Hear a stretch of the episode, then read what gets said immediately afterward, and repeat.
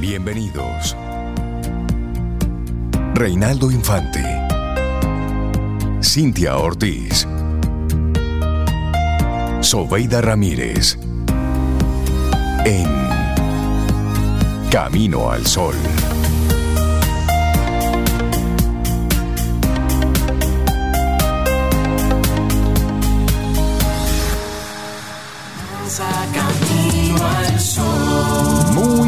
Buenos días y bienvenidos a Camino al Sol en este lunes que estamos a 28 de agosto año 2023. Buenos días Cintia Ortiz, Obeida Ramírez y a todos nuestros amigos y amigas Camino al Sol oyentes. Buen día en este día, ¿cómo les va? Hola Rey, yo estoy muy bien, me va muy bien. Gracias por, por, por tu interés en saber sobre mí. Yo espero que tú también estés bien. ¿Te interesa en saber, sobre, mí? como que son cartas desde alta mar y cosas así. Sí, como que así, tú sabes. ¿Y tú, Cintia? muy estás? bien, Sobe, sí, gracias por preguntar también. Estoy muy bien, un poquito cansada. Ahora a las 7 de la mañana. Pero no es posible. No es que estoy, no es que estoy, es que estamos paridos, Rey, estamos paridos, no digas que no. Uno, es un trabajo ahí, un trabajito. Pero estoy bien. Miren, para que la gente no se, no se asuste, es parido de dos perritos. no, porque no vimos. Ah, en preparación. Son dos perritos que ellos tienen, nueva adquisición. Que ellos no saben de reloj, ellos no. saben de día, de hora. Mm, mm. Además, no, no son de los tranquilitos, son de los huskies. De los intensos. Son intensos. Son eso. intensos. Sí, sí. sí, Porque es que uno se busca las cosas. Sí, como, solito, como, como si uno no tuviera oficio. Yo he estado reflexionando mucho. Después de. Sí, sí, está como tarde, yo creo. Sí, estoy reflexionando. Pero bueno, buenos días y esperamos que todos nuestros amigos, amigas Camino al Sol oyentes estén bien, estén contentos, hayan pasado un buen fin de semana, que hayan estado reorganizando la vida, que hayan ido a la Feria del Libro que arrancó con muy buen pie, con muchas actividades, muchos y eventos. Dicen que está muy bonita y muy sí, interesante, sí, sí. no hay esas casetas que afean todo. Exactamente. Yo Así voy que para allá. Esperamos que, que, la gente no hemos bueno, ido, pues, pero iremos. asista, participe de esta fiesta de la cultura, de esta fiesta del libro, la fiesta de los autores, que, que hay que hacerlo, que hay que formar parte de esto para que hayan más. Sí. Es eso, para que hayan más que actividades de mejor. esa naturaleza. Por supuesto, es Así eso. es. Entonces, hoy lunes, temprano en la mañana, te queremos compartir entonces nuestra actitud camino al sol para hoy. Para hoy, agosto 28, te hemos guardado una excelente actitud. No te sientas culpable por priorizarte. Cuando lo haces, tienes más para dar a los demás. Ay, sí, y a veces uno, hay personas que piensan que es, ay, que es egoísta, es Cintia, que se prior... No, eso es valorarse y autocuidarse, priorizarse. Sí, Claro, es que no tiene cuando, que ver cuando con egoísmo. aquí, Ujú. el- en el Cuando- plan número uno debe ser tú. Claro, Claro. no te sientas culpable por priorizarte. Cuando lo haces tienes más para dar a los demás. ¿Y, Claro. ¿y qué es priorizarte? Porque a veces mal, malentendemos esto de priorizarnos. Priorizarnos es cuidarte, cuidar tu salud, cuidar lo que tú comes, cuidar ese momento de descanso, cuidar ese momento de, de hacer un- una práctica deportiva, de hacer un ejercicio. Priorizarte es cuidarte. Priorizarte es dedicarte tiempo a ti. Y en la medida en que tú te cuidas, en la medida en que tú te sientes mucho más fuerte, en esa medida tú puedes ayudar a los demás. Claro, y priorizarte también es escucharte. Cuando hay que tomar una decisión difícil y hay muchos caminos, priorizarte es escucharte y, Y- tomar la decisión que es más coherente contigo. Claro, y decidir qué es bueno y qué no para ti. Con quién sí y con quién no. Sí. Eso es priorizarse también, independientemente de lo que digan los demás. Priorizarnos, y esto es importante, de verdad que sí. Bueno, y seguimos entonces eh, con esa buena intención de arrancar el programa de la mejor manera posible. Y hoy, eh, hoy se, se conmemora un día, un día de esos para crear conciencia. Es el Día Mundial del Síndrome de Turner. Así que es. cada 28 de agosto, bueno, pues se saca un espacio para pensar y para reflexionar sobre, sobre esta enfermedad genética. Así es, el síndrome de Turner es una enfermedad genética que afecta solo a mujeres, y esto con una incidencia de cada una de cada 2.500 niñas. Y el objetivo de este día es precisamente visibilizarlo, sensibilizarnos al respecto sobre esta enfermedad y fomentar también la investigación en este campo. Se trata de una alteración cromosómica que consiste en la falta total o parcial del cromosoma X. Las niñas y mujeres con el síndrome de Turner tienen unas características específicas como baja talla, son bien pequeñitas, 20 centímetros menos de lo normal, y también tienen disgenesia gonadal. Esto afecta la formación de los ovarios. El síndrome que recibe este nombre es a propósito del endocrinólogo Henry Turner, que en el año 1938 describió esta patología. Por lo general, las personas que padecen el síndrome de Turner suelen ser de estatura baja durante la infancia, tienen el cuello corto, el tórax ancho y muchas veces padecen enfermedad cardíaca congénita.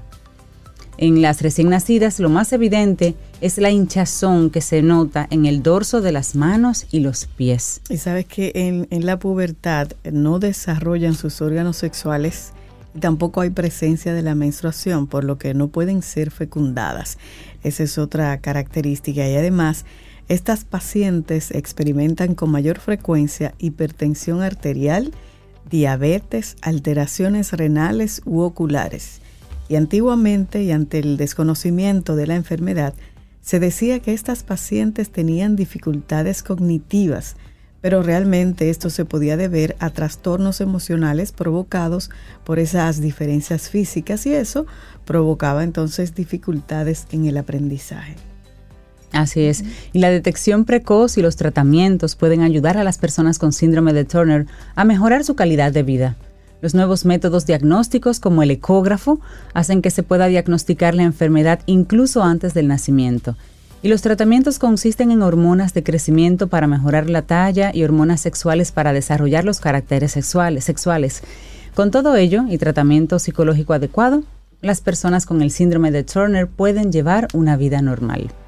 Y como siempre, todos los días internacionales lo que buscan es que nosotros creemos conciencia. Claro. Claro. Visibilizar las situaciones y que nosotros creemos conciencia. Cuando veamos una persona, ya tú sabes, si ves una niña, porque afecta solo a niñas, más o menos con esas condiciones, pues la mente se le pone, digamos, una especie de, de filtro mejor puesto porque hay un conocimiento adicional aunque sea de referencia adquirido en el día de hoy. ¿Qué es lo que tiene El como propósito estos eh, visibilizar estos días? Estos días, Son las así es. 7:10 minutos en la mañana. Te recuerdo todas las formas de tú conectar con nosotros. Primero por estación 97.7 FM y luego camino al sol.do. Y tenemos un número de teléfono, ahí podemos conversar si así lo quieres, 849-785-1110.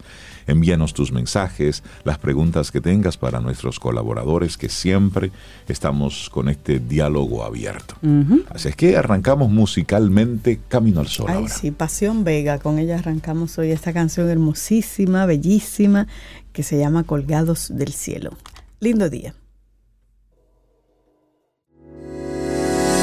Los titulares del día en Camino al Sol.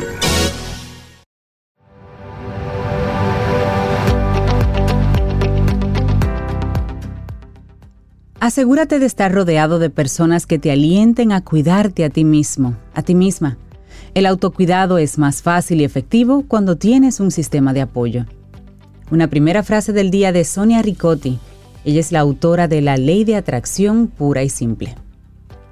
Y seguimos avanzando en este camino al sol. Si usted no tiene hijos, por supuesto, se ve en este momento en un gran tapón. Se está preguntando, pero ¿y qué es lo que pasa en la ciudad? Se volvió loco todo esto. Es lunes. No, no, no, no. Lo que pasa es que usted no tiene el dato. Hoy arranca el año escolar con 2.6 millones de estudiantes en el sector público y privado. Porque si usted es papá o mamá, estamos usted súper está muy pendientes. claro. sí, sí. Pero lo que no, gracias por la información. Rey. 2.6 millones. Así es, Wow. 2.6 millones de estudiantes en el sector público y privado. El pasado 17 de agosto, el Ministerio de Educación inició la campaña de retorno a la escuela para el año escolar que arranca hoy lunes 28 de agosto y se va a estar desarrollando con innovaciones que incluyen la adecuación al currículo del nivel inicial, primario y secundario, un sistema de evaluación acorde con el mismo, nuevos recursos para el aprendizaje y la ampliación del transporte escolar para los estudiantes del sistema educativo público. En el sector privado, las clases iniciaron el lunes 21 de agosto para la mayoría de los colegios a nivel nacional y otros comenzarán clases este lunes, por supuesto. Esto fue la semana pasada, pero con el tema de la tormenta y todo eso, es como si la semana pasada no ocurrió nada, sino que arrancan oficialmente hoy. El presidente Luis Abinader y el ministro Ángel Hernández van a encabezar la apertura del ciclo lectivo. Ansel Shecker, viceministra de Servicios Técnicos y Pedagógicos del Ministerio de Educación, habló sobre los preparativos para el nuevo periodo lectivo en los que trabaja una amplia comisión que ella encabeza. Y esto lo hizo con el periódico Diario Libre y nosotros simplemente lo replicamos aquí. Ella explica que para el inicio del año escolar van a distribuir libros de texto impresos para los grados de inicial y las áreas de lengua española, matemáticas, ciencias sociales, ciencias de la naturaleza, inglés, formación humana y religiosa para el nivel primario y secundario. Y la distribución de estos libros de textos se lleva a cabo desde el jueves 17 de agosto. Esperamos que los chicos ya, tienen, ya estén en su mayoría con todo lo que necesitan para arrancar de buena forma este periodo escolar. Que lo hagamos distinto. Si los docentes tienen algún tipo de, de sugerencia, de pedido, de solicitud ante el bueno, ante la ADP y el, y el gobierno. ¿Y el ministerio Que no afecten a los pequeños. Los niños necesitan tomar clases. Entonces, profes, vamos a dar clase. Vamos a ponernos en ello. Vamos, papás y mamás tienen que mantener a los chicos limpios, con la barriguita llena, eh, con sus útiles activos para que los profes puedan hacer el trabajo. Y profes, recuerden, ustedes están para el proceso educativo los papás para crear el ambiente. No le manden la tarea a los papás. Los papás no estamos para hacer tareas. Las tareas están para que la hagan los niños. Y, los papás que sin decirle son ellos que le hacen la tarea. Exactamente, pero son los menos. Los más Lo importante que son ellos los otros. aprendan. Exactamente. Sé que arranca el periodo escolar, qué bueno y les deseamos desde Camino al Sol a todos los pequeñitos que nos están escuchando, deseamos que te vaya muy bien y por supuesto a ser amiguitos y a prestar atención a la profe y al proceso. Sí, sí, para sí, aprender. Y el juego va en recreo. Y el juego ¿Oíste? va en Así recreo. que te deseamos que te vaya muy Así bien. es. Mira, muchos sistemas educativos que nosotros admiramos. Realmente no utilizan el- esto de, hacer, de mandar a hacer tareas a la casa, sino que ellos miden todo en, el aula, las prácticas y todo en el aula, porque es la forma en que ellos pueden validar que el niño realmente esté, eh, digamos, incorporando el conocimiento. Y si tienen que hacer un reforzamiento, lo hacen ahí, porque saben que fue la persona o no fue la persona que hizo la tarea o no. Así es. Y ahí llegaremos, yo espero. Pero otra información importante y buena, las páginas cobran vida y es que se inauguró la Feria del Libro de Santo Domingo 2023. Luego de la gran espera, ayer fue el gran día, se celebró la inauguración de la Feria Internacional del Libro Santo Domingo 2023 que vuelve a tener por escenario a Plaza de la Cultura Juan Pablo Duarte, donde permanecerá hasta el lunes 4 de septiembre. El evento inaugural se realizó en la sala Carlos Piantini del Teatro Nacional de Eduardo Brito, con la participación del presidente de la República Luis Abinader y la ministra de Cultura Milagros Germán.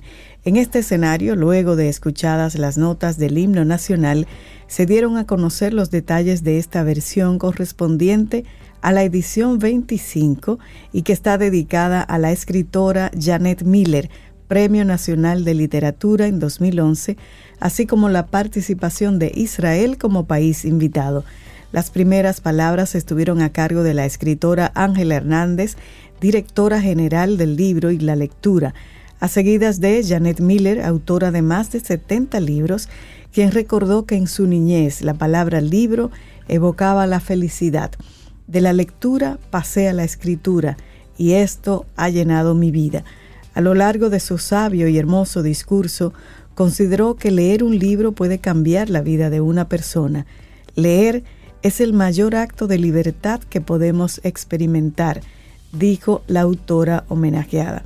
Y algo también bonito que pasó en esta apertura de la Feria del Libro es el reconocimiento a la trayectoria de Virtudes Uribe, gestora de la cultura desde el año 1964, cuando comenzó a brindar sus servicios bibliográficos y propietaria de la librería La Trinitaria. ¿Se acuerdan Oh, de claro esa que sí. ¿Quién no pasó por esa librería? Icónica.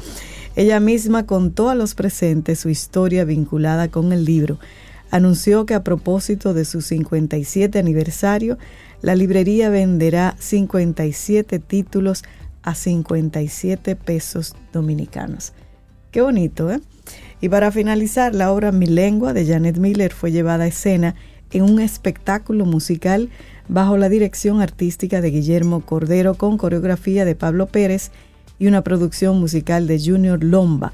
Incluyó la interpretación del medley del himno de la Feria del Libro y la canción Jerusalén de Oro con las voces de Eliana Beretta y el coro dirigido por Paola González. Qué bonito esa, Así es. esa inauguración, qué bueno. A Bueno, apoyar la Feria del Libro. Por supuesto. Sí, no pudimos Eso ir en el fin de semana, pero eso es una cita obligada. Sí, sí, sí. Bueno, universidades dominicanas caminan de la mano con la inteligencia artificial. Ha sido una obligación incorporar las nuevas tecnologías en la educación, afirman representantes de varias casas de estudios superiores. Eso fue en un desayuno eh, generado en las oficinas del Listín Diario, desayuno con algunos rectores.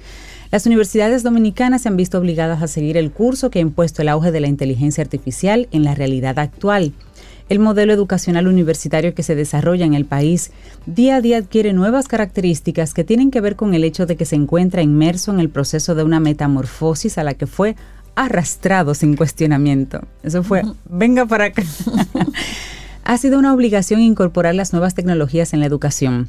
Eso es lo que aseguran los representantes de diferentes altas casas de estudio a escala nacional que de unos años hasta ahora han empezado a realizar inversiones millonarias para ponerse a la vanguardia e incluir en su concepto de cotidianidad el uso de distintos formatos de la inteligencia artificial. De acuerdo a, lo, lo que expresaron, parece que falta poco para que a la Universidad Católica de Santo Domingo, a la Universidad APEC y a la Universidad Tecnológica de Santiago, por ejemplo, lleguen las denominadas aulas del futuro, aulas tecnológicas, y se produzcan modelos de reforma en los que se supriman múltiples carreras actuales y empiecen a formarse profesionales en inteligencia artificial, en big data, en ciberseguridad, bioinformática, logística y otras. Son carreras que existen en otras universidades. Es el hecho de que se van a masificar, digamos, esta oferta. Mientras en los campus se encuentran incorporados procesos automatizados y desaparecen poco a poco los métodos básicos de enseñanza-aprendizaje, concediendo paso a la virtualidad, un escenario muy diferente al que se percibía hace unos cinco años. Y tú sabes que trabajas en Intec Ujú. y que tienen esto de las aulas virtuales y la virtualidad fue un valor muy agregado, eh, muy relevante en la época de pandemia, Por por, supuesto. Pasamos ejemplo. de un día para otro a la Sí, sí. virtualidad y por lo menos en Intec no se perdió un solo día de clases. Fue como una Se dio- respuesta a la situación, pero real- realmente nos, nos acostumbramos y vimos que hay materias que se pueden dar en la virtualidad Totalmente. sin sacrificar la calidad y dejar es ese importante. espacio. Ahí, Exacto. esa es la clave, no Así. sacrificar la calidad. Y entonces dejar entender que es espacio posible físico. y entender que es posible. Y también que podamos colocar en nuestra mente la posibilidad de hacerlo distinto. Claro, claro. Soltemos eh, ese, ese- esa posición mental que tenemos de aferrarnos ahí a lo, a lo conocido, ¿no? Date la oportunidad. También hay otras formas de tú llegar a ese destino. Y eso es lo que da y lo que estamos viendo. Pero debemos, debemos abrirnos mentalmente a ello. Así es. Totalmente. Cambiamos de tema. La actividad económica del país se desaceleró en el primer semestre del 2023 con un crecimiento acumulado de apenas 1.2%. El porcentaje es inferior al acumulado promedio de 5.6% que exhibió en igual periodo del año pasado. En junio, el indicador mensual de actividad económica apenas se situó en 0.1% interanual. Sin embargo, El gobierno asegura que en los próximos meses se espera un aumento en la actividad económica, dada la implementación de políticas de estímulo monetario por parte del Banco Central de la República Dominicana y una mayor inversión pública. No obstante, las decisiones de la Reserva Federal, del Banco Central de Estados Unidos sobre sus tipos de interés pintan un panorama de incertidumbre internacional. El presidente de la institución, Jerome Powell, informó, afirmó el viernes que el regulador seguirá manteniendo los tipos altos hasta que se logre dominar la inflación, aunque abrió la puerta a una posible pausa en las subidas. Y dijo, Estamos preparados para aumentar aún más las tasas si corresponde y pretendemos mantener la política en un nivel restrictivo hasta que estemos seguros de que la inflación está descendiendo de manera sostenible hacia nuestro objetivo, afirmó Powell en un discurso de apertura de una reunión anual de banqueros centrales, después de 12 meses consecutivos de caídas. La tasa de inflación en Estados Unidos subió dos décimas en julio y se situó en 3.2%. Bueno, y otra información positiva. República Dominicana está evaluando los costos y los beneficios de la instalación de un sistema de paneles solares flotantes en las aguas de los embalses del país para seguir aumentando la capacidad de generar energía eléctrica a partir de fuentes naturales. Por favor. Así lo anunció este domingo el vicepresidente. ¿Quién, los iluminó? Alguien. Ah, sí, en Nueva Delhi, allá. Ah, por allá. Fueron a pasear por ahí. Digo, a trabajar. Ah, pero flotantes. Sí, en los embalses. En los embalses está bien, sí, sí. Sí, lo anunció el, como decía, el vicepresidente ejecutivo del Consejo Nacional para el Cambio Climático y Mecanismo de Desarrollo Limpio, el señor Max Puy, tras participar en la quinta reunión del Comité Regional para Latinoamérica y el Caribe de la Alianza Solar Internacional conocida como ISA por sus siglas en inglés, organización con sede en Nueva Delhi, India. Puy explicó que este organismo podrá canalizar la asistencia técnica y el financiamiento necesarios para la instalación y establecimiento de un sistema de generación de energía eléctrica fotovoltaica aprovechando la superficie acuática de algunas presas del país. Además de la posibilidad de instalar paneles solares flotantes en las presas, estamos conversando con la ISA, la Comisión Nacional de Energía, el Ministerio de Energía y Minas, la Comisión de Fomento a la Tecnificación de Riesgo y la representación en República Dominicana de la, de la Organización de las Naciones Unidas para la Alimentación y la Agricultura, FAO, para implementar un programa de suministro de agua para riego agrícola a partir de bombas operadas con energía solar. Asimismo, recordó que durante la actual administración se han dado grandes pasos que conducirán a corto plazo a la ratificación por el Congreso Nacional del Acuerdo de Adhesión de República Dominicana a la Alianza Solar Internacional, lo cual mejoraría la posibilidad de que el país participe de programas y proyectos para impulsar la generación de energía eléctrica fotovoltaica. Bueno, cambiamos de tema. Aumentan seguridad en el paso fronterizo de Dajabón tras finalizar la misión de Kenia en Haití. La disposición de vigilancia en el paso internacional consiste en el aumento de policías especializados que se encuentran fuertemente armados con armas automáticas. La vigilancia en el paso fronterizo por Dajabón fue reforzada luego de que finalizara la visita de una delegación de Kenia en Haití, donde se reunieron con las autoridades para conocer de primera mano la situación actual por la que atraviesa ese país y buscar una solución a la crisis existente. La disposición de vigilancia, como mencionamos en este paso internacional, consiste en el aumento de policías especializados fuertemente armados. Los policías se encargarán de velar por la continuidad del intercambio comercial entre República Dominicana y Haití, para repeler cualquier eventualidad que pueda ocurrir del lado haitiano que afecte la actividad comercial. La medida de reforzamiento fue tomada por la Dirección de Aduanas de Juana Méndez Haití y comunicaron la acción al grupo de Dajabón, donde juntos entonces realizaron un recorrido. Eddie Elois subcolector de aduanas en Juana Méndez expresó que están trabajando para garantizar la seguridad en el puente fronterizo y que se mantiene el trabajo en conjunto con las autoridades dominicanas para mantener la armonía de ambos pueblos.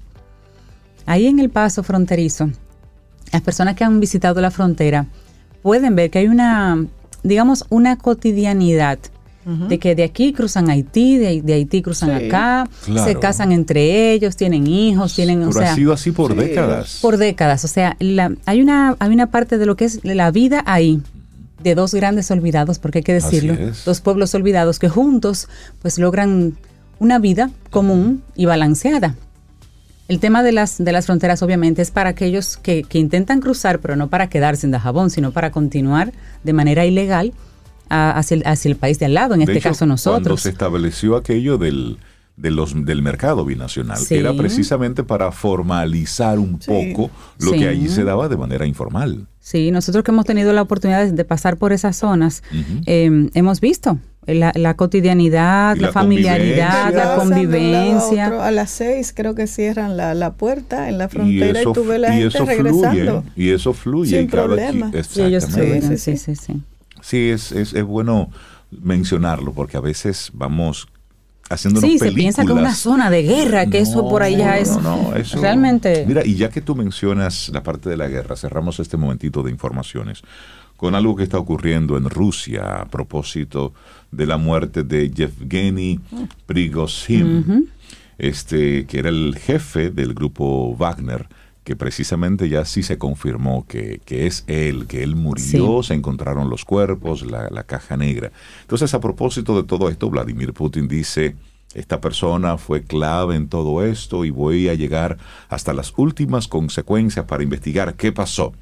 Pero mientras él va diciendo eso, él llamó a los miembros de este grupo Wagner y a otros contratistas militares privados, porque eso es lo que es el grupo Wagner, es un grupo militar privado, y él firmó un decreto para que juren lealtad al Estado ruso. Este decreto de efecto inmediato, firmado por el presidente de Rusia el pasado viernes, dos días después de la presunta muerte de los líderes de Wagner en un accidente aéreo, se aplica a cualquiera que participe en actividades militares en Ucrania, asista al ejército y sirva en unidades de defensa territorial. Por otro lado, una subunidad de extrema derecha de Wagner, conocida como Rusich, dijo el sábado que suspende las operaciones militares en Ucrania. En una publicación que se hizo en Telegram, Rusich acusó al Ministerio de Asuntos Exteriores de Rusia de no proteger a uno de los fundadores del grupo, a Jan Petrovsky, arrestado en Finlandia por violaciones relacionadas a la visa y que enfrenta el pedido de extradición a Ucrania. Los analistas dicen que el decreto de Putin es parte de los intentos de reafirmar su autoridad tras el levantamiento en junio del grupo Wagner, que recuerden, fueron allá mm, y estuvieron cerca de donde Putin. Y le dijimos, estamos aquí, podemos seguir, ¿eh? pero solamente para que sepas que, que podemos hacernos sentir un poquitito. Pero ¿para qué sirve este decreto? Bueno, el decreto se da en momento en que los mercenarios de este grupo privado, el Wagner, carecen de un líder evidente después de que el avión que presuntamente transportaba a Yevgeny y a otros líderes se estrellara el miércoles pasado matando a 10 personas que estaban a bordo. Así que lo que está buscando esto es ponerle de inmediato una cabeza al nuevo liderazgo Sí, claro. de este grupo de mercenarios, porque sí. así es que se hacen llamar. Así es, para que no surja otra cabeza. Son, Claro. son técnicas. Mira, em, la India tiene un lío ahí porque la, la Unión Astronómica Internacional y los Ajá. demás países están un poquito bravitos. Pero ¿y por sí, qué? porque ellos, porque ellos llegaron a la Luna y al lugar donde alunizaron o aterrizaron, alunizaron en sería, Exacto. Ajá. le quieren poner Shiv Shakti. Le quieren poner un Le nombre. quieren poner un nombre de la India y ellos ¿Y cuál dicen, es el tenemos el, derecho porque fuimos los que llegamos Y- hasta y los aquí. demás no- no- y los demás no quieren. suena muy indio. Bueno, ellos llegaron hasta allá. La Unión Astronómica Internacional, ponerle nombre. que existe, ese, ese organismo, es el árbitro de la nomenclatura planetaria. ¿Sabían eso Cuando ustedes? us- los dominicanos no podemos opinar.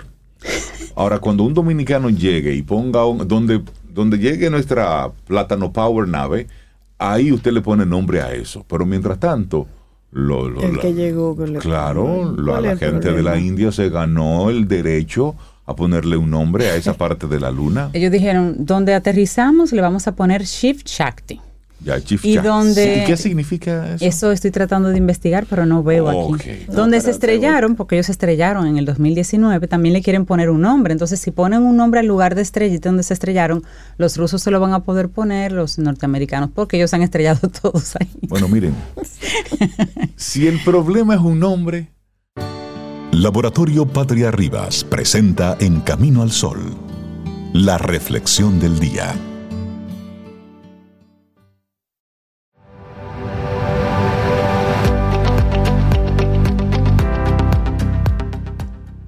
Esta es una frase especial para los chicos y los jóvenes que nos escuchan antes, justo antes de entrar al colegio ya.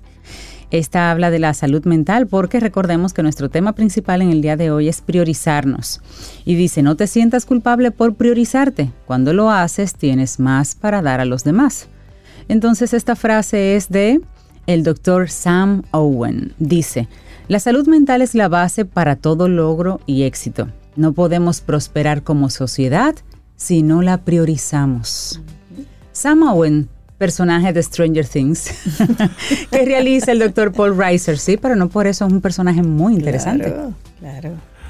Ay, ay, ay, seguimos avanzando en este camino al sol. Nuestra reflexión para esta mañana. Hábitos poderosos para cuidar nuestra salud mental. Lápiz y papel. Si bien la intervención de un profesional es algo indispensable en algunos escenarios, cuidar tu salud mental en el día a día es el equivalente a mantener un buen estado físico a través del control de la dieta y el ejercicio. Es decir, que la mente requiere de cuidados que no es buena idea dar de lado. Así como la salud emocional y la física, el bienestar mental es el eje que hace girar la rueda de la funcionalidad cotidiana. Así es que te invitamos a indagar en la relevancia de este tema. Y existen hábitos sencillos o formas de autocuidarnos que mejoran la salud mental una vez que se asientan en la rutina diaria.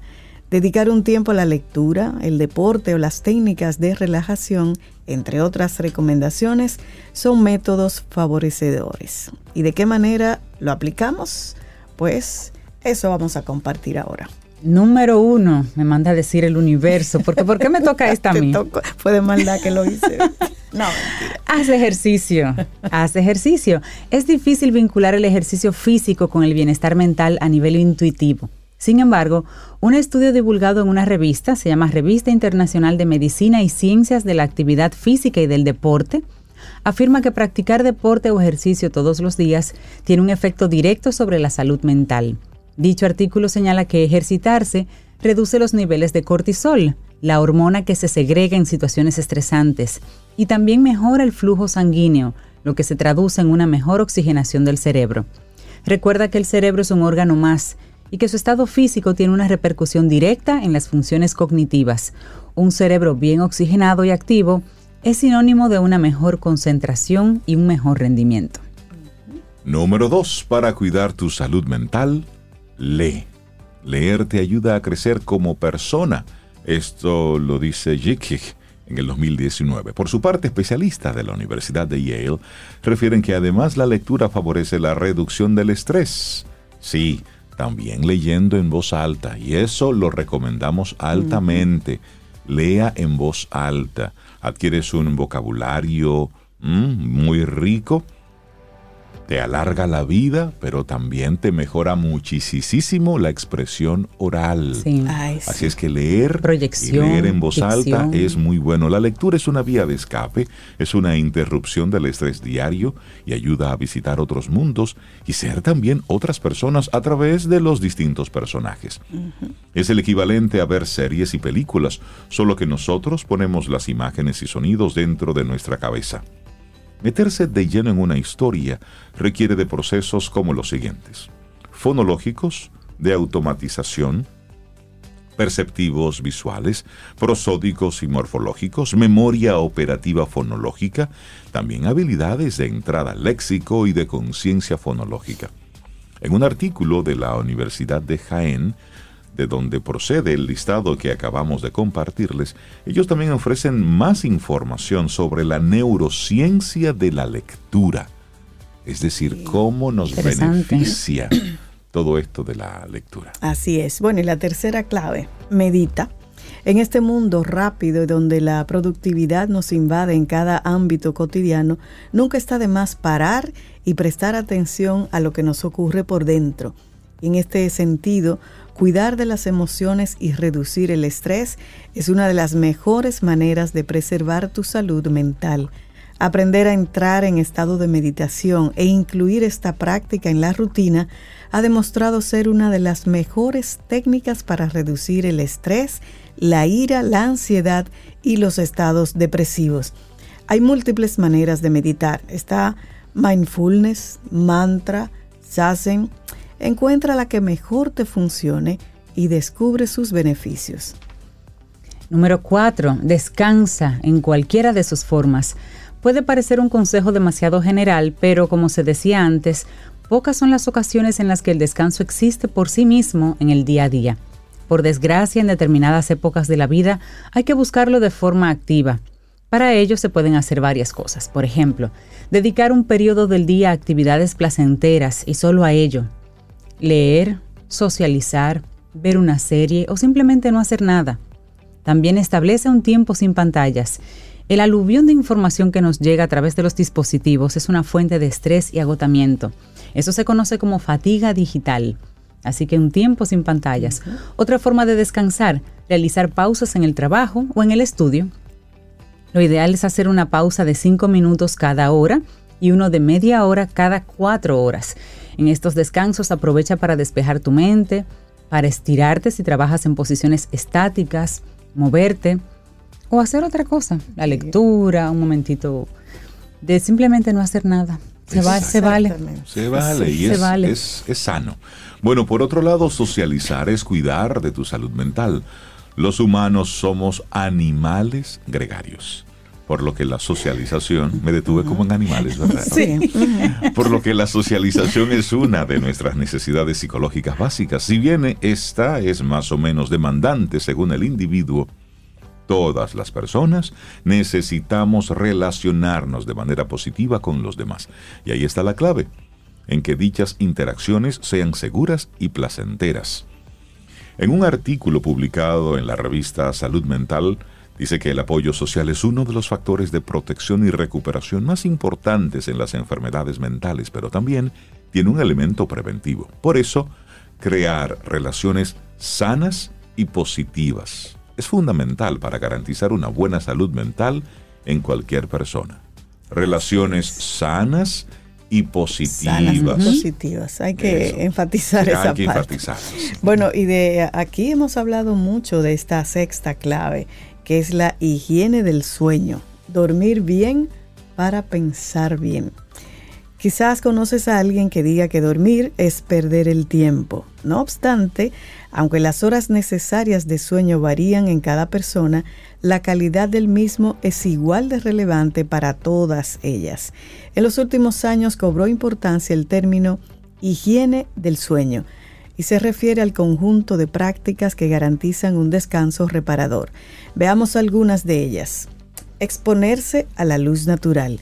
Esto durante el día y evitar luces artificiales intensas de noche no tome siestas demasiado largas. La duración ideal es la de un ciclo de sueño, hora y media más o menos. Cena ligero, además libre a poder ser de alimentos ultraprocesados, azucarados en exceso o muy grasos. No hagas ejercicio físico justo antes de ir a la cama. Sucede que al cuerpo le costará reducir la activación de golpe. También nada de pantallas antes de acostarte. ¿Eso incluye la televisión? Claro. Es pantalla. pantalla. Estas son, una fuente de luz azul que inhibe la producción natural de melatonina. También mantén fija la hora de acostarte y de levantarte. Respeta esta pauta en la medida de lo posible sin que varíen demasiadas horas. Evita también estimulantes horas antes de ir a dormir, por ejemplo, la cafeína. Si este tipo de sustancia tiene un efecto intenso sobre ti, lo mejor es omitirlas por completo. Y cuida el ambiente de tu habitación. Lo ideal es que esté a unos 18 a 22 grados Celsius con una humedad del 50 al 70%. Recuerda ventilar todos los días, invertir en un buen colchón y una buena almohada y, en la medida de lo posible, que no haya ruidos. Señor, eso es importante, un buen colchón, una buena almohada. A veces uno compra un colchón con lo que sobra. No, no, no. Recuerde que, usted pasa la mitad de su vida ahí. Entonces hay gente que compra un vehículo que le cuesta 8 mil. Exacto, y que se endeuda por 5 o 6 años. En dólares. Y estás dentro de ese vehículo una, dos, tres horas al día. Sin embargo, en tu cama, usted pasa por lo menos 6, 7, 8 horas diarias. Por lo tanto, invierta en un buen colchón. Su vida se lo va a agradecer. Me parece un anuncio, pero es verdad. Lo que es el colchón, mira, tres elementos que tú no puedes que tú no puedes escatimar porque te benefician directamente. El colchón es uno, el colchón y la, almohada, claro. claro. Los zapatos. Señores, mire, tenga, tenga una, un, pantalón corriente, una blusa corriente, pero, buenos, zapatos. Eso, sus pies. todo el día. Y eso no significa que el día. buen zapato sea de marca, caro. No, no, no, no, no, cómodos. un zapato cómodo. Que se adapte. Bueno, cómodo. y unos buenos lentes el marco de tu cara y tu visión y tu visión. Eso no es un relajo eso también eso también ahí hay que invertir. también. Ahí usted no puede estar comprando lo más barato lo que aparezca. No no no, los plásticos que, te quedan en, en, en, el, en los semáforos que te venden así no no eso hace mucho eso, eso es la vista señores. Con qué frecuencia uno debería cambiar el colchón el colchón. Si alguien tiene la bueno cuando salgan los sprints Yo creo que ya ahí él Aquí había estado dando avisos previos. Aquí se usa eso de voltearlo. Sí, se recomienda voltearlo.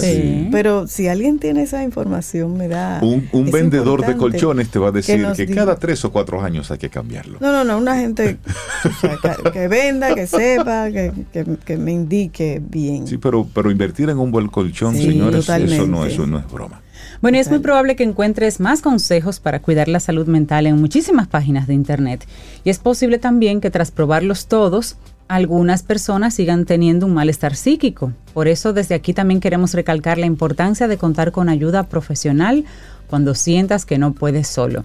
Por otro lado, no se debe olvidar que la responsabilidad del bienestar emocional y psíquico no puede recaer solo en las personas individuales, sino que debe cuidarse desde instituciones y gobiernos.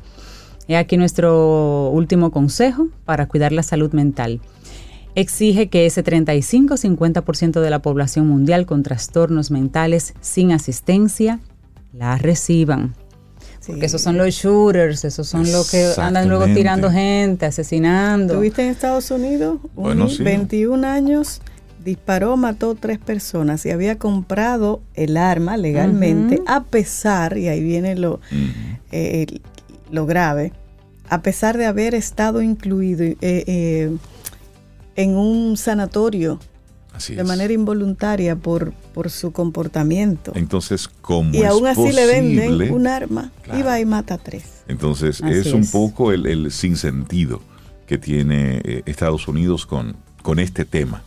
La hipocresía que tienen con este tema. Una persona desequilibrada mentalmente no, puede, tener acceso a esto, porque esto no es un chocolate. Y por eso es el último consejo de exigir tratamiento a esa persona. Y también ser consciente si en tu familia hay alguien que tú lo estás viendo, que está desequilibrado, que necesita apoyo. ¡Hey! Esa es una voz de alarma. Es posible que otros no estén viendo lo que tú sí estás viendo. Por lo tanto, ser responsable y actúa en vía de consecuencia. Así es. El que tiene la luz le toca. Y una, una colaboradora nuestra que pregunta que por qué hay que hacer ejercicio. Te vamos a mandar de nuevo la, la reflexión para que la escuches en paz. Ay, porque eso ayuda, sí, sí, sí. Seis hábitos poderosos para cuidar tu salud mental. Eso fue lo que compartimos hoy. Un escrito de la psicóloga Sara González Juárez. Laboratorio Patria Rivas presentó En Camino al Sol, la reflexión del día. Tomémonos un café. Disfrutemos nuestra mañana con Rey, Cintia, Soveida, en camino al sol.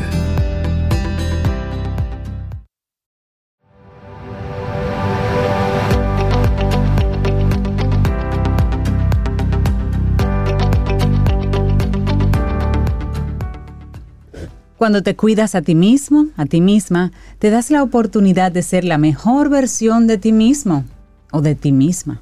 Una frase de Deborah Day, directora de cine y escritora canadiense. Y seguimos avanzando en este camino al sol. Muchísimas gracias por la sintonía. Es lunes, estamos a 28 de agosto.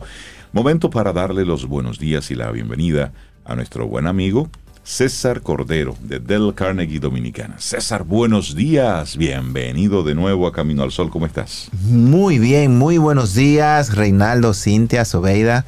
Avanzando, aquí vamos cada día, como digo yo, a su ritmo. Pasito a la vez. Pero va avanzando, ya hoy es 28, de agosto, señores, ya agosto se fue.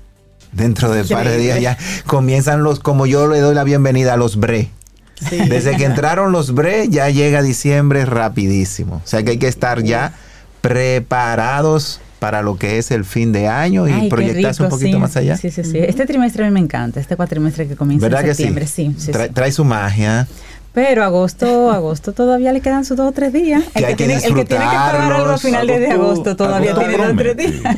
Promete. Sí, sí, agosto. Promete, promete. Bueno, todavía, todavía nos queda. pero bueno, César, la última vez que estuviste con nosotros, hablamos sobre el presente y el futuro de las competencias. Iniciamos esa conversación y quedamos en aquella ocasión de ponerle una coma a ese tema para concluirlo hoy. Entonces, ¿te parece bien si iniciamos este segmento haciendo una especie de breve resumen de lo que tocamos en la primera ocasión? Claro, profe, lo que usted diga. Pero usted no digo que hay que hacer la tarea.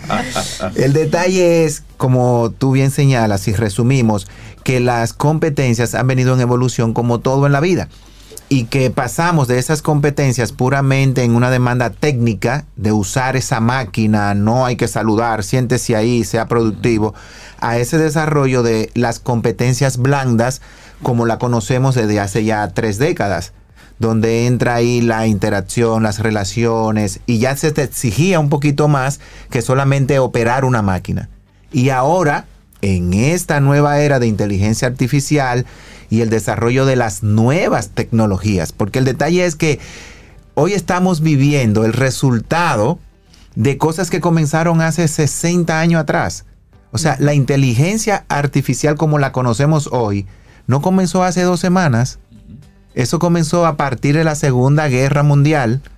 Ahí mismo, terminando la Segunda Guerra Mundial, comenzaron a desarrollarse una serie de tecnologías que estaban secretas al público. Exactamente, pero se estaba trabajando en, en algoritmos, en desarrollo de neurociencia. Lo que ha ocurrido es que de una forma exponencial esos desarrollos han ido creciendo. Exactamente, y llegando a nosotros.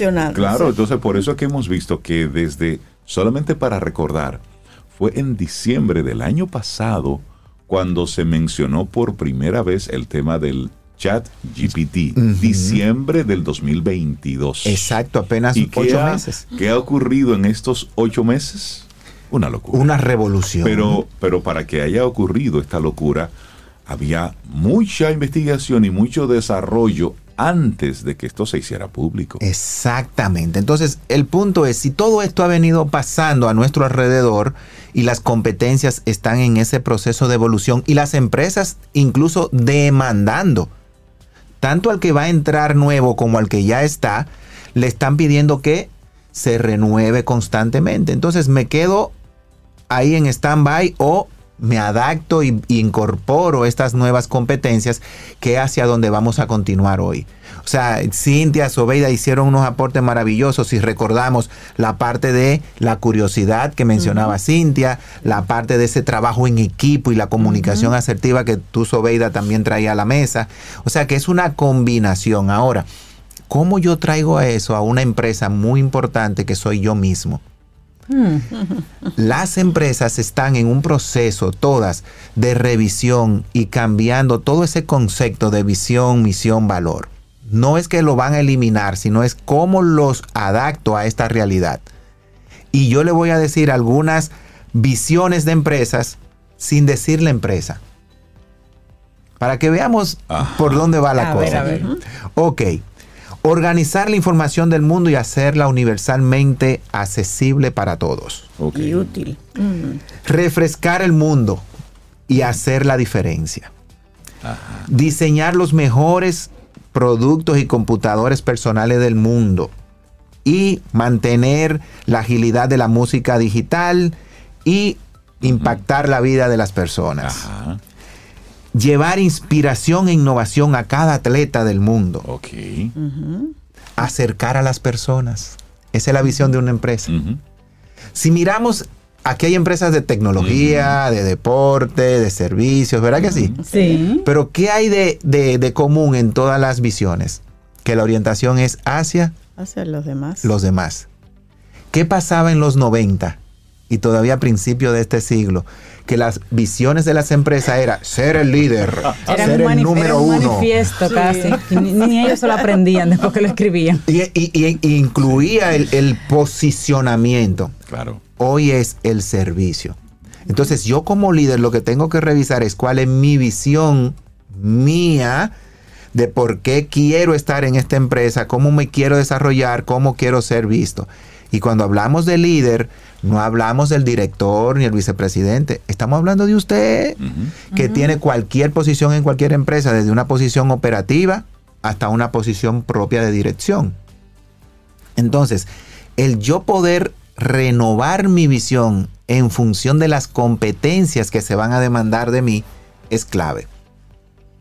Y ahí entran lo que hablábamos la semana pasada y es donde vamos a dar continuidad, lo que ya es un concepto que estamos trabajando en Del Carnegie, que son las power skills. ¿Cuáles son esas habilidades poderosas que sí o sí usted va a necesitar porque se están demandando? Exacto. No es, que usted, no es si usted quiere. No, no, es que aquí usted tiene que ponerse Exacto. en acción con relación a esas habilidades. Y todo comienza con el tema de la tecnología. De nuevo, cómo ese sentido de tecnología es clave para poder desarrollar. Y voy a hacer una lista y voy a pasar primero rapidito por los elementos, sin entrar en detalle. Primero, tus competencias tienen que tener cierta orientación a habilidades tecnológicas. Tú puedes ser, como yo siempre digo y lo decía la semana pasada, eh, todos somos millennials, ¿verdad? Todos somos millennials. Y cuando, No. yo, cuando yo pregunto, ¿por qué? Ah, sencillo, todo el que tiene un smartphone y hay acceso a lo que son las redes y uso es millennial. El detalle es si usted es nativo o es inmigrante. Entonces yo tengo que convertirme y, y llevar las habilidades tecnológicas a qué? A entender cómo están hechos los sistemas de hoy. Que están hechos de una manera intuitiva. Que están hechos de una manera para que usted interactúe con ellos de manera pensante. O sea, la computadora te va a dar, la inteligencia artificial te va a dar el insumo y el resultado en función de lo que tú le pidas y cómo se lo pidas. Hace unos años era todo programación, hoy es interacción con las nuevas tecnologías. Entonces, el poder desarrollar habilidades tecnológicas, entender cómo es que se están dando los temas de programación y desarrollo de software, el análisis de los datos, señores, pida lo que usted quiera por YouTube, pida lo que usted quiera por Google y usted va a encontrar cientos de miles y millones de opciones con relación a lo que usted pide. No, ya no hay que pedirlo, César. Te lo dan. No, tú estás hablando sobre un tema y Sí. tienes cerca por ahí tu celular y desde que abres Ya. la aplicación de Instagram, adivina qué. Ah, De eso hay, de, De eso, eso- tenemos. Te Sí. persiguen los Eh, anuncios. y adecuado a ti. Sí, sí, sí. Entonces, No, tenemos... mira, y, y de forma tan específica, mira, que ayer sí yo quedé como, wow, wow, porque me estaban contando, Rey, ¿tú viste el video que se hizo viral en el fin de semana de, uno, de unos millones y una yola que estaba llena de... Yo no, no había visto el video, yo en serio, qué raro. Cinco minutos más tarde, ¡Ting! yo tomo el celular para hacer una llamada y de- luego de la llamada entro a Instagram a ver qué hay en el mundo. Adivina cuál fue la primera noticia. el video. La pero como noticia. como noticia. Que fue publicado por un, por un diario local. Y yo, esto está chévere. Ah, es verdad. Entonces, el entender todo esto y sobre todo la inteligencia artificial. ¿Por qué entenderla? Porque lo que se está buscando hoy es de esa habilidad técnica que tenían las inteligencias artificiales de hace tres y cuatro décadas atrás, que era la inteligencia robótica, a la inteligencia de pensamiento, de interacción. Entonces yo, si, si, si se me hace importante a mí saberme relacionarme con Cintia y Sobeida, será importante saberme relacionar con una máquina. Igual. Saber. O, más, porque tú no vas a apelar a la emoción que te une a esa persona. Para poder comprenderla va a tener que esforzarte más. Vemos. Entonces, ese es el punto de partida. Luego entra el pensamiento analítico y la resolución de problemas. Ahí entra la parte creativa que Cintia señalaba. Las habilidades interpersonales y sociales. Y ese sentido del manejo emocional. Señores, en Japón y en Asia ¿Cuántas horas promedio creen ustedes que se trabaja? Bueno, en Japón hay un fenómeno que se mueren trabajando. Sí. sí. se duermen, ahí tienen camitas. Se, se 16 horas, hemos leído, hemos compartido. Al día. Estamos hablando entre 70 y 80 horas a la semana. y, nuestro, y nuestro código laboral que nos quejamos marca entre 40 y 44. Exacto. Más el extra que usted le pone. Ok, ¿qué estamos haciendo con esas horas?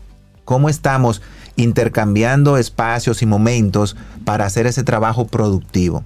Estoy viendo dónde, dónde estoy, dónde quiero llegar y cómo puedo hacer una incidencia para no quemarme mientras trabajo.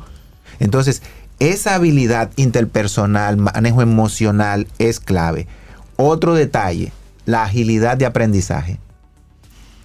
Hay que desaprender constantemente. Lo que usted aprendió ayer, ya hoy cambió. Sí, ya no funciona. Ya salió una nueva aplicación. Totalmente. Ya salió una nueva manera de verlo.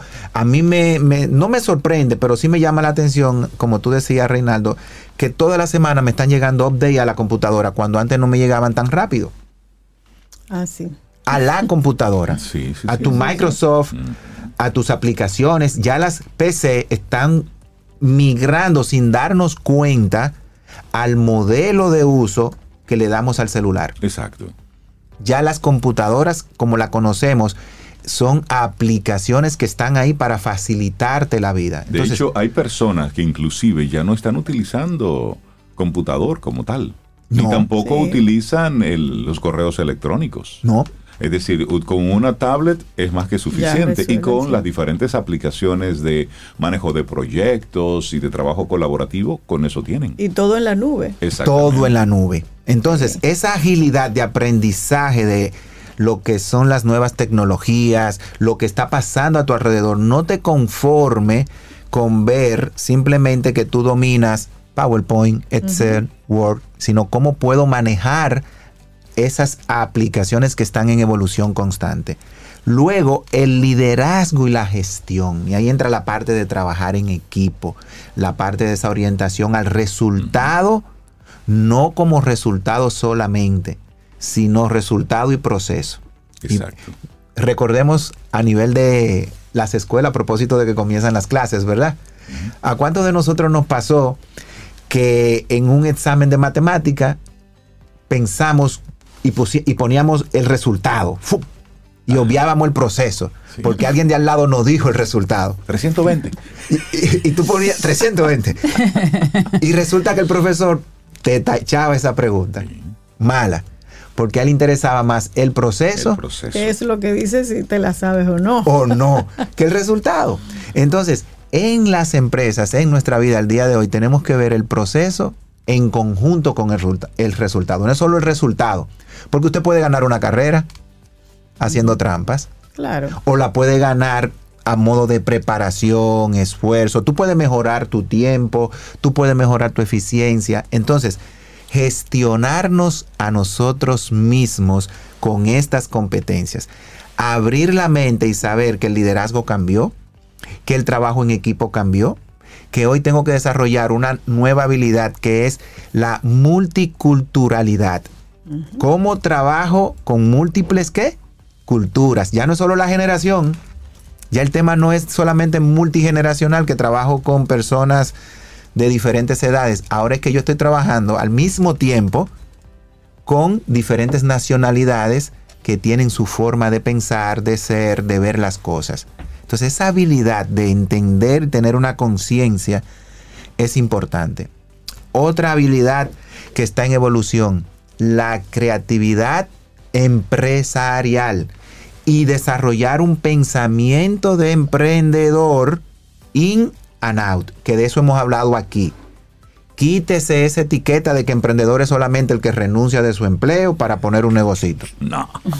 Sea emprendedor en su propia empresa. Esto que hago, ¿cómo puedo hacerlo distinto? Y lleve todos los días alguna idea de cómo usted puede visualizar el proceso, lo que hace la empresa y usted le aporte valor como emprendedor. Si esa empresa no reconoce esa capacidad tuya de dar valor, de emprender a lo interno, te invitamos a que busque otras opciones. Claro.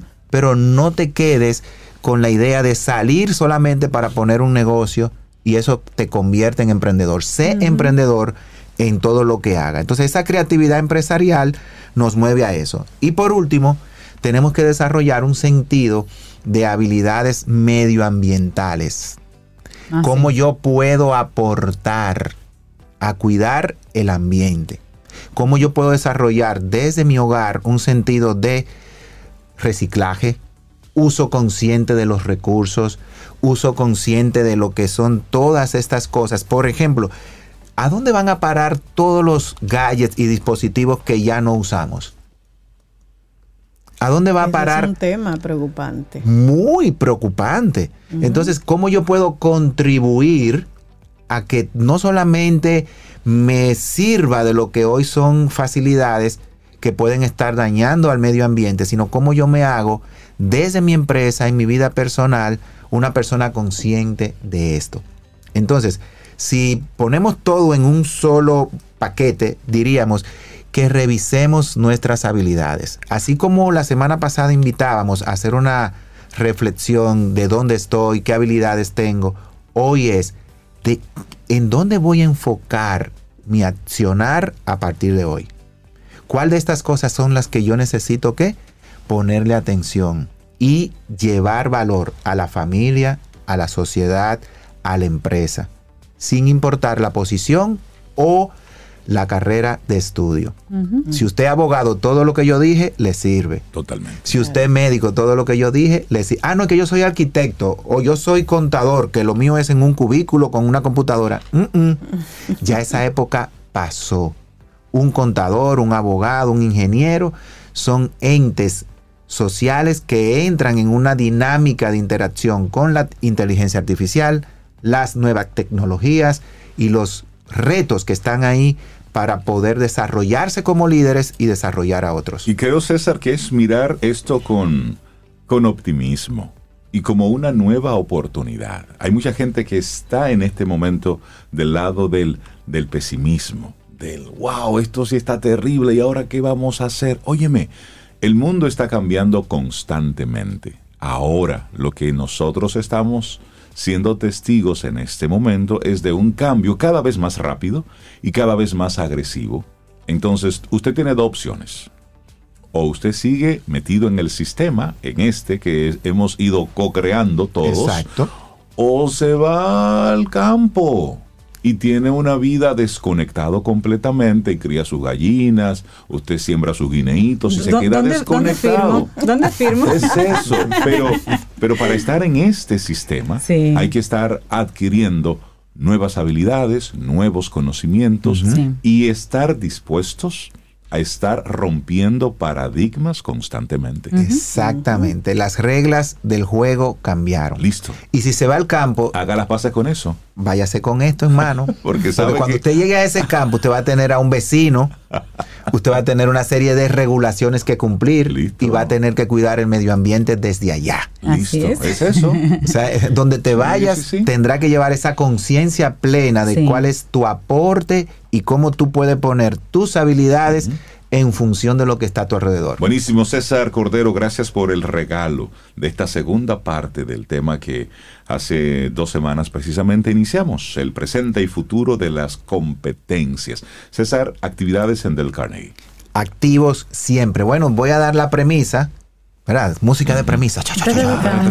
De que el 2 de octubre vamos a tener una conferencia súper especial, ya lo estaremos anunciando por acá, es liderazgo disruptivo, cómo sacar ventajas de las inteligencias, y lo dije en plural, ¿verdad? Sí. Porque pensamos que hay una inteligencia, hay varias inteligencias artificiales que podemos sacarle ventaja desde nuestro liderazgo. Entonces, el próximo 2 de octubre, ese es el nuevo evento todo un enfoque de lo que es el liderazgo disruptivo. Ya estaremos hablando de eso en las próximas semanas. Y cómo sacar ventaja de todo este mundo desde una perspectiva personal, empresarial, de emprendedurismo, de familia. O sea que eso es lo más nuevo y todos los programas que siguen corriendo en nosotros. Así que nos llaman al 732 4804 732 4804 ahí estaremos y por las redes señores que tenemos unas redes enlazadas del Carnegie Camino al Sol. Ahí estamos juntos. Buenísimo, César, que tengas un excelente día. Ten un buen día, un buen despertar. Hola. Esto es Camino al Sol. Camino al Sol.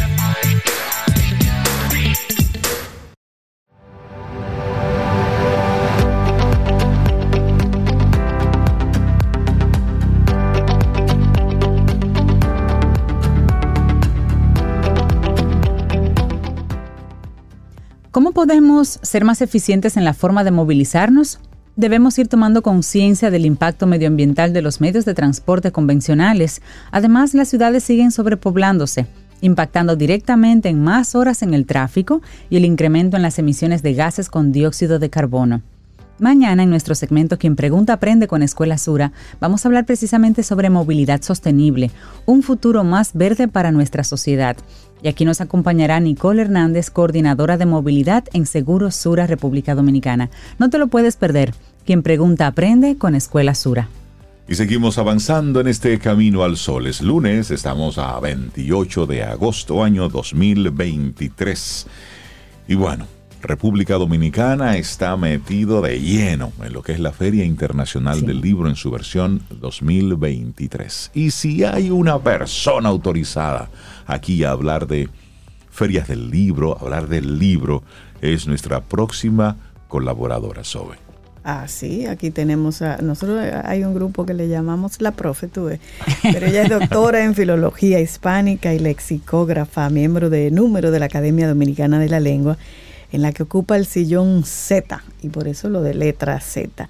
Así es que bienvenida a la profe María José Rincón. ¿Cómo estás, María José? Hola, bien hallada, pero feliz de estar hablando de libros aquí desde desde la radio. Maravilloso compartir siempre con ustedes, con los Camino al Sol oyentes. Y si es para hablar de libros, pues siempre muchísimo mejor. María José, yo te voy a invitar para que de aquí a lo que resta del año nos traigas un segmento sorpresa. Me gustaría saber un interés tuyo fuera de los libros si es cocina, si son yo los sé, Yo me lo sé, yo me lo sé. Ah, no, no, no, pero que sea una sorpresa. que sea Algunos probablemente no son de lo más. Que sea una sorpresa para los caminar solo oyentes.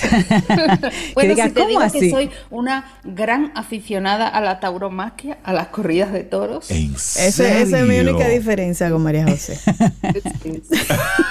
Bueno, eh, eh, eh, eso es que eso enriquece. Una sorpresa, Sí, es, luego tenemos que hablar de eso para que nos expliques el, concepto completo y, y, por qué precisamente tu afición a por, por eso. Sí, ya, eso es un, ya eso es un tema. eso es un tema. Eso es un tema. Y eso habla de diversidad. Yo soy, yo soy una apasionada de, de, los libros, de la, de la lengua en general, ¿no? Ese, ese fue lo que yo estudié mm, y lo estudié porque es mi vocación profesional, pero fundamentalmente porque soy una persona con suerte y, y encontré, aparte de mi vocación profesional, mi vocación personal, vital, ¿no? Y esa vocación mía vital siempre ha estado vinculada con, con los libros y con la palabra, ¿no? Y, eso me facilita que mi trabajo y lo que a mí me gusta siempre está muy vinculado. Claro, claro. Tú eres una mujer feliz. Sí. y eso me imagino. Y lo digo, lo digo, con mucha frecuencia. Trato de, en determinados momentos en los que se nos olvidan esas cosas, trato de recordarlo siempre. Eh, mi marido me dice muchas veces, eh, cambia esa cara, que lo que te están pagando no van a querer pagarte. Porque tengo normalmente cara de disfrute cuando trabajo. Eso me, suele, eso me suele pasar.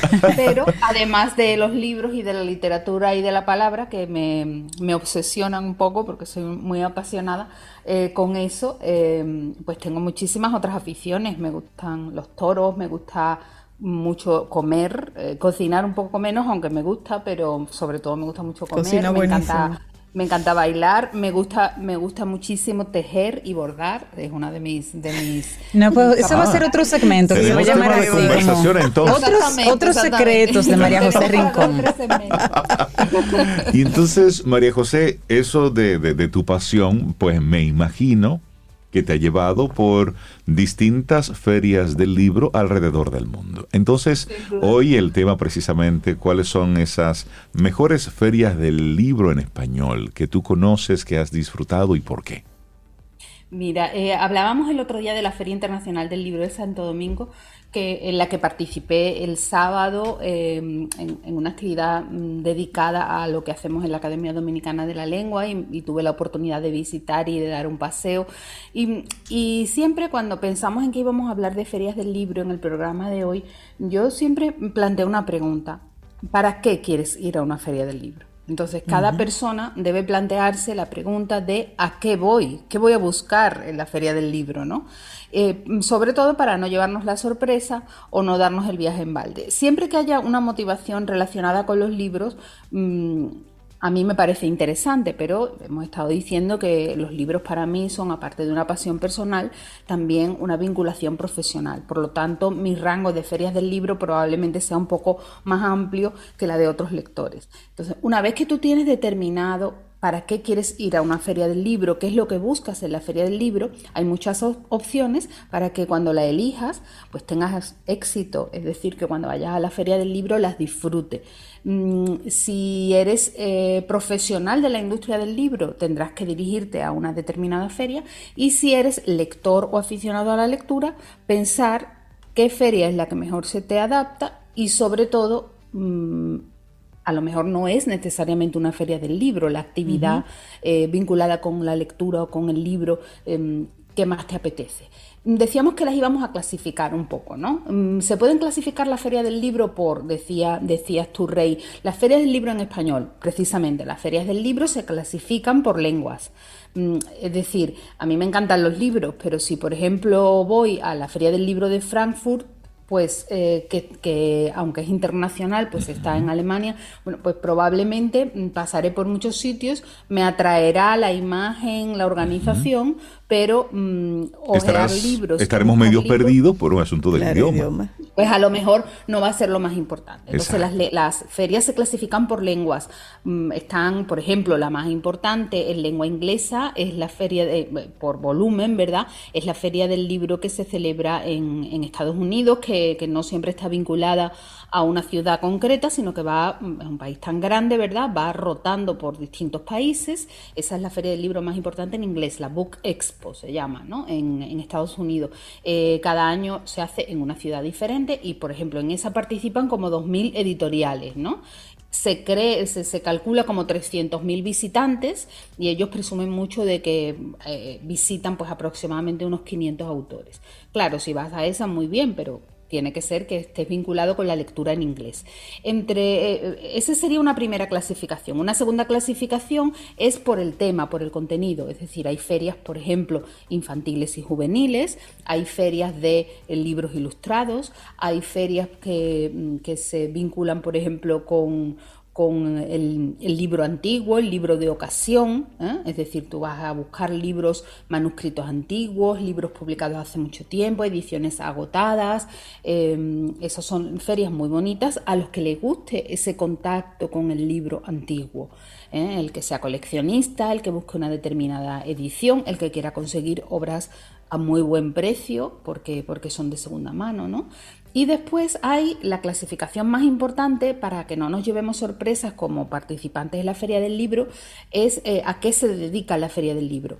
Y empezábamos el otro día en la última participación que dedicamos a la Feria Internacional de Santo Domingo, que las ferias se, clasifican entre, fundamentalmente, cuando llegamos a este, este rango, por las que están dedicadas mm, a lo comercial que siempre tiene que estar en ese origen de la feria, decíamos que en el origen de la palabra feria del libro está vinculado con ese mercado que se hacía para comercializar determinados productos y todas las actividades que se vinculaban con ese mercado. Entonces, una feria del libro siempre debe estar vinculada a la comercialización del producto del libro, ¿verdad?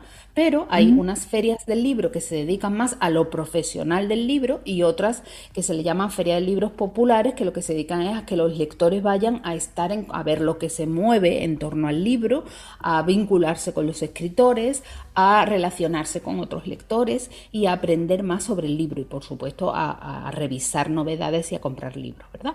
Dicen que la más importante del mundo es la de Frankfurt, ¿eh? la, de Alemania, esa que, que, yo mencionaba. La más importante, dicen que puede ser la más antigua, siempre se celebra por octubre, por ahí, finales de octubre. Eh, su origen se remonta, ustedes saben que la imprenta la, inventó Gutenberg muy cerca de Frankfurt, en una ciudad que se llama Maguncia, en español, Mainz en, alemán, y eh, Gutenberg inventa la imprenta por allá por mediados del siglo XV y a partir de ahí pues se crea la industria del libro, ¿no? Y esa industria del libro ya un poco a gran escala pues mm, nace ahí y esa feria se vincula con con esos primeros pasos del libro como producto. ¿no? En esta feria está fundamentalmente dedicada a acuerdos comerciales y a negociaciones eh, y por supuesto el público pues va a ver lo que se mueve, pero realmente no es una, feria que esté destinada al público lector, sino al mm, profesional del sector. Entonces, es la feria más grande del mundo y sin embargo tiene 200.000 visitantes. Es la más, y, si lo comparamos con el número de expositores profesionales, son 7.000 expositores. Wow. convoca a los que escriben y sobre todo publica a los que editan, a los que publican, a los que comercializan el libro. Dicen que es la feria, probablemente no, no, no es que lo digan, es que lo es por cifras, la feria más grande del mundo. Y no es solo en alemán, es en todos los idiomas. Por ejemplo, no hace mucho, hace creo que un año, un par de años, estuvo dedicada a España y por lo tanto se vinculó mucho con las publicaciones en español, pero ahí puedes encontrar, eh, bueno, grandes y pequeñas empresas editoriales que publican pues, ¿Sabes qué nos pasó a propósito de, de, que mencionas esta feria del libro de Alemania? Lo que ellos realizan durante todo el año son pequeños eh, eventos itinerantes y tienen entonces una serie de congresos, de pequeños congresos que ellos llaman Comtech. Y precisamente en el marco de esos encuentros fue que estuvimos el, mes pasado, en julio, en México, en una participando de uno de esos microeventos también vinculados con el libro. Nosotros fuimos a hablar específicamente sobre el audiolibro, pero lo interesante es que esta feria ocurre en Alemania, pero durante todo el año ellos van visitando distintos países y van realizando también pequeños eventos enfocados en los editores y en los autores. Insisto en que evidentemente ellos lo hacen así porque ellos son internacionales en el sentido de que es una feria comercial, comercial eh, dedicada al mundo profesional del libro. Eso no quiere decir que, tú puedas visitarlos y, alucinar con lo que supone la industria comercial del libro, ¿no? Pero como lector, pues mm, no tiene tanto interés, no, Probablemente en, el, en, la parte profesional, ¿no? Lo que vincula a los que hacen libros con los que venden libros y comercializan libros, ¿no? En eso sí es la más importante, la de Alemania. Y claro, por supuesto, ellos tienen esas mini sucursales, ¿verdad? De la feria eh, y, lógicamente le dan muchísima preeminencia al español porque el español es la segunda lengua del mundo en número de hablantes y por supuesto una de las más ricas culturalmente en producción eh, editorial y en producción literaria. Y eso para, mm, para Frankfurt, eh, para la feria de Frankfurt, Frankfurt Book Messe se llama, para la feria de Frankfurt es mm, su materia prima. Entonces tienen que ir a buscarla a donde esa materia prima se está produciendo. ¿no? Y el español es una de las grandes lenguas de la producción editorial, ¿no? de la industria editorial. Ese es uno de los grandes valores económicos de nuestra lengua, de, de la lengua española, aparte del valor cultural, por supuesto. Pero si la comparamos, por ejemplo, con la Feria Internacional del Libro de Guadalajara, que viene siendo la más importante del mundo hispanohablante, si ya nos vinculamos al idioma, Pues la Feria Internacional del Libro de Guadalajara en México es la más importante del mundo hispanohablante de los que hablamos en español, de los que producimos literatura en español. Exactamente. Eh, y libros en español. ¿no?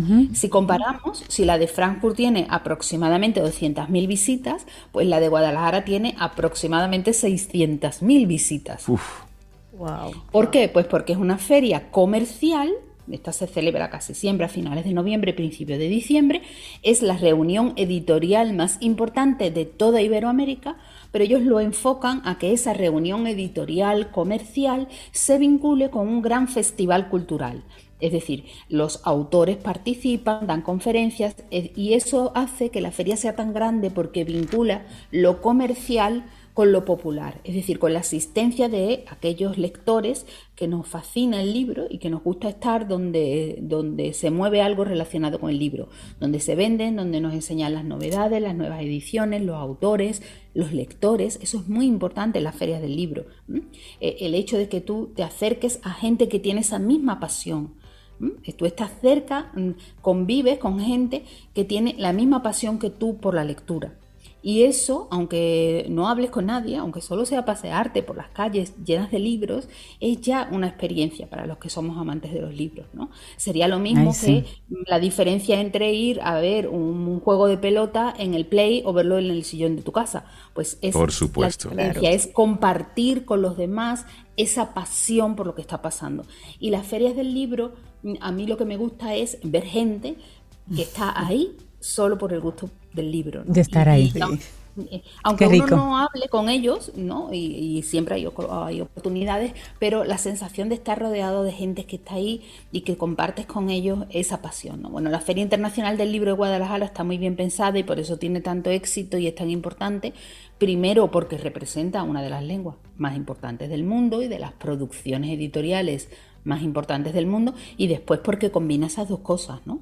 La, reunión editorial con el evento cultural, con el festival cultural. Oye, qué bonito. Las mejores ferias del libro del mundo en español. Claro. han habido varias ahí, pero sí, las mejores ferias del libro en español fue lo que conversamos hoy con esa maravillosa María José Rincón. Nos dio un paseo así muy rápido y bien agradable.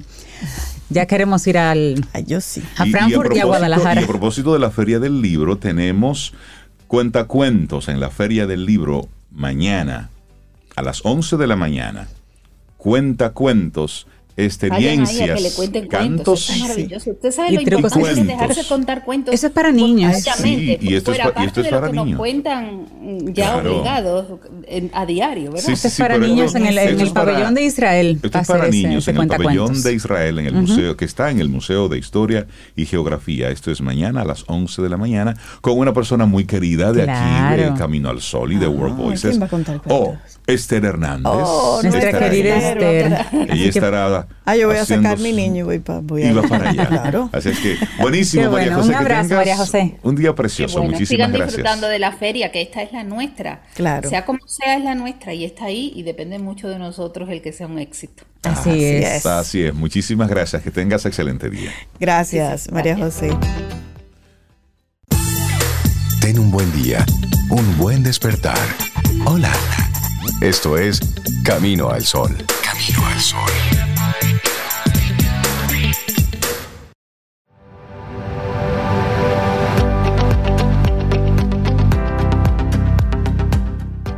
Estamos tan coordinados que esta siguiente frase es perfecta para recibir a Yani Santaella. Dice, a veces te das tanto a los demás que te agotas. Recuerda reponer tu propia energía. Esta frase es de Audre Lorde, escritora afroamericana y activista. Y nosotros seguimos avanzando en este camino al sol. Y bueno, ¿recuerdan que la semana pasada hablábamos de Franklin?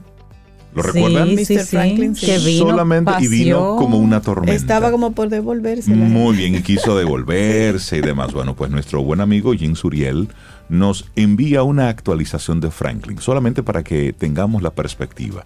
El huracán Franklin ha alcanzado la categoría 4 con vientos máximos sostenidos de 210 kilómetros por hora, ráfagas aisladas de hasta 260 kilómetros por hora. Está ubicado por allá, a unos 800 kilómetros al norte de República Dominicana.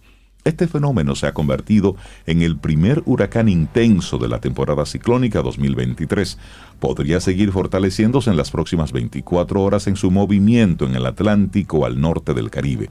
Lleva una trayectoria hacia el nor-noroeste a 13 kilómetros por hora y seguirá desplazándose hacia el Atlántico Norte. Va muy cerca de Bermuda. Es decir, lo que por aquí pasó como una tormenta ya es hoy un huracán categoría 4. Así que póngase contento. Que pasó como tormenta. Exactamente. wow.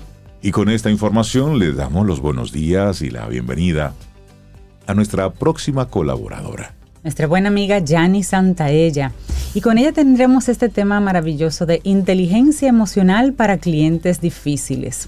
Franklin es un cliente difícil porque pasó por aquí y sigue siendo más exigente en su, en su trayectoria. así es, así es. Buenos días. Dios nos salvó a nosotros. Esperemos que cuide a otras personas con esto de los sismos y los efectos de la naturaleza. Pues hablaremos hoy de clientes difíciles. Y lo primero que para cada quien, el cliente es el cliente que te mereces. Y hoy hablaremos que no son, los, clientes de los emprendedores. Pero ya, no, el cliente que te mereces, de tu, tu nivel de autoestima. Y hablamos mucho de la frase de ahorita de date a ti primero, porque cuando empezamos a enfocarnos en nosotros primero, y eso es lo, eh, lo que necesitamos hacer. Ese cliente difícil que puede ser un compañero de trabajo, que puede ser un cliente externo, entonces, como tienes el que te mereces, vamos a clasificarlos. Yo siempre le digo a las personas, haz una lista de esos clientes que te pinchan los botones. Y lo primero es, ¿qué es la dificultad para ti? Ah, mira, es difícil, es complejo. Y cambia la etiqueta. ¿A qué sientes en, con cada uno de esos clientes? Generalmente un cliente difícil, complicado, que lo que nos trae es una carga emocional que no necesariamente estamos viendo. Entonces vamos a hacer el ejercicio aquí con todos eh, para hacerlo más práctico. Tú dices, ¿qué mi cliente más difícil es?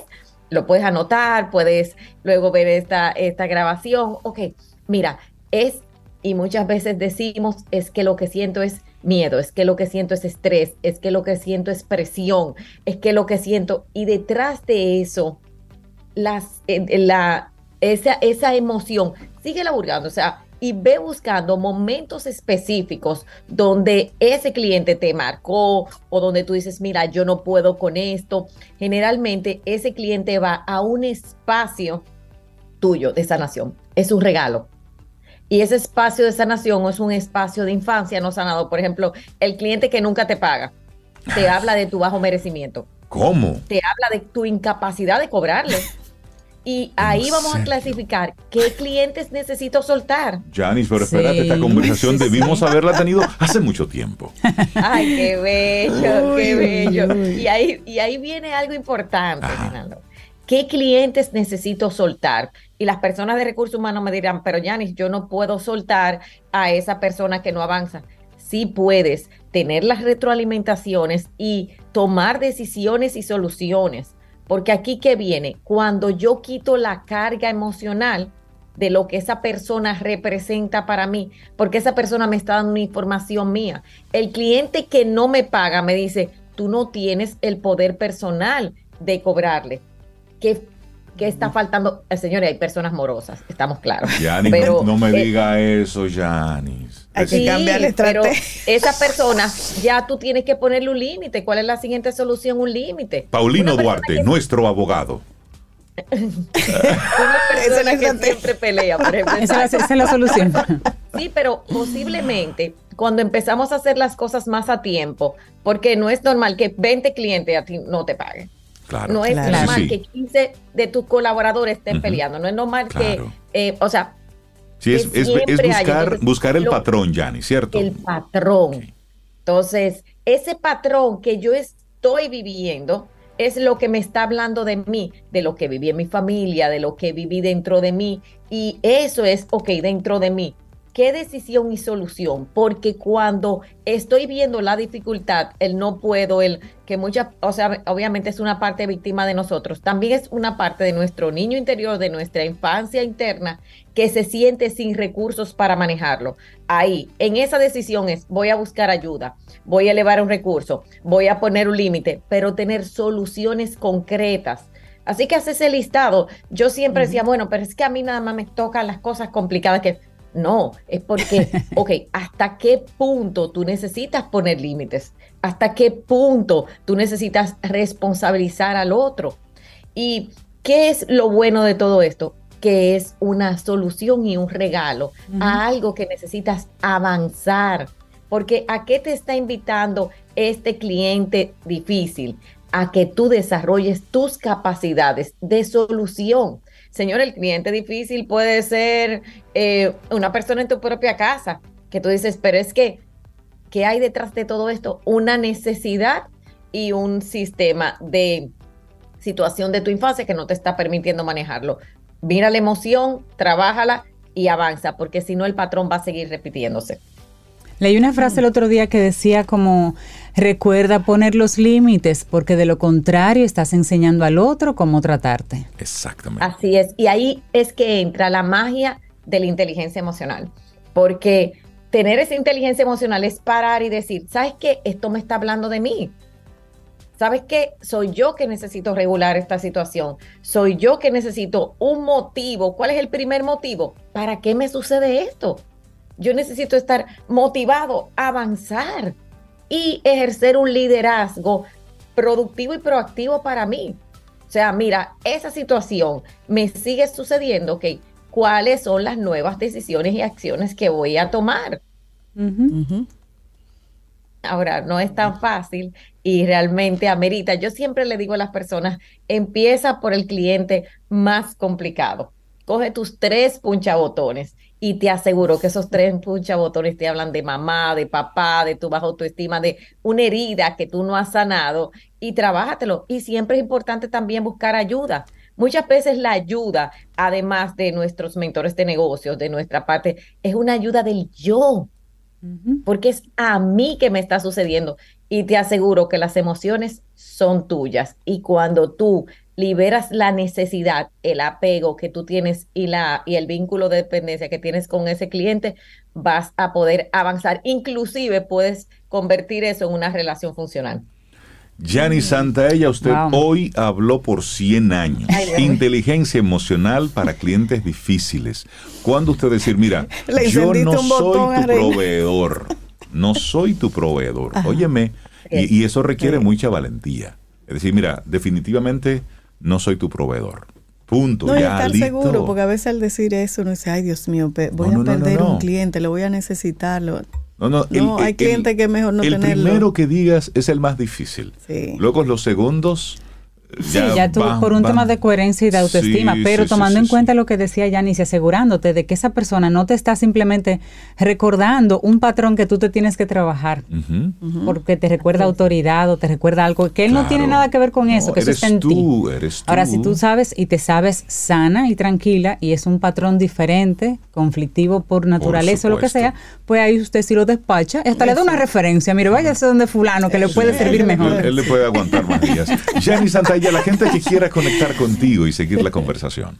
Así es, a través de janis.santaella. Este jueves vamos a tener un taller eh, sobre el coaching con propósito y tenemos ya abiertas las inscripciones de nuestra certificación online internacional coach de inteligencia emocional, nueve meses de trabajo para aquellas personas que quieran trabajarse transformar su inteligencia emocional, adquirir herramientas y sobre todo tener un título avalado por la Florida Global University, por la Universidad de Miami y que es avalado en el mundo entero. Y que aquellas personas que quieran trabajarse, que tienen clientes difíciles, aquellas personas que quieran de verdad hacer un paso adicional con su inteligencia emocional, les esperamos.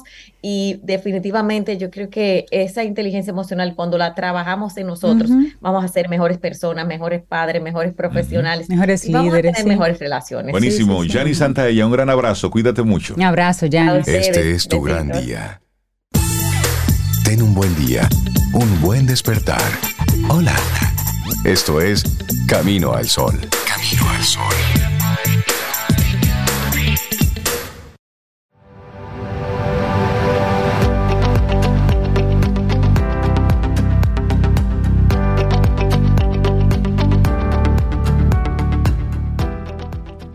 Invertir en la salud mental nunca es un gasto, es una inversión en uno mismo y en el futuro.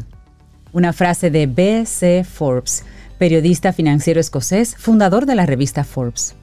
Y así llegamos al final de nuestro programa por este lunes, mañana martes, y el universo sigue conspirando. Si usted quiere y nosotros estamos aquí, tendremos un nuevo Camino al Sol. Ay, sí, nos vamos con Víctor. Víctor, por hoy esto, todo me gusta de ti. Lindo día. Aquí termina Camino al Sol. Pero el día apenas comienza. Vívelo Camino al Sol.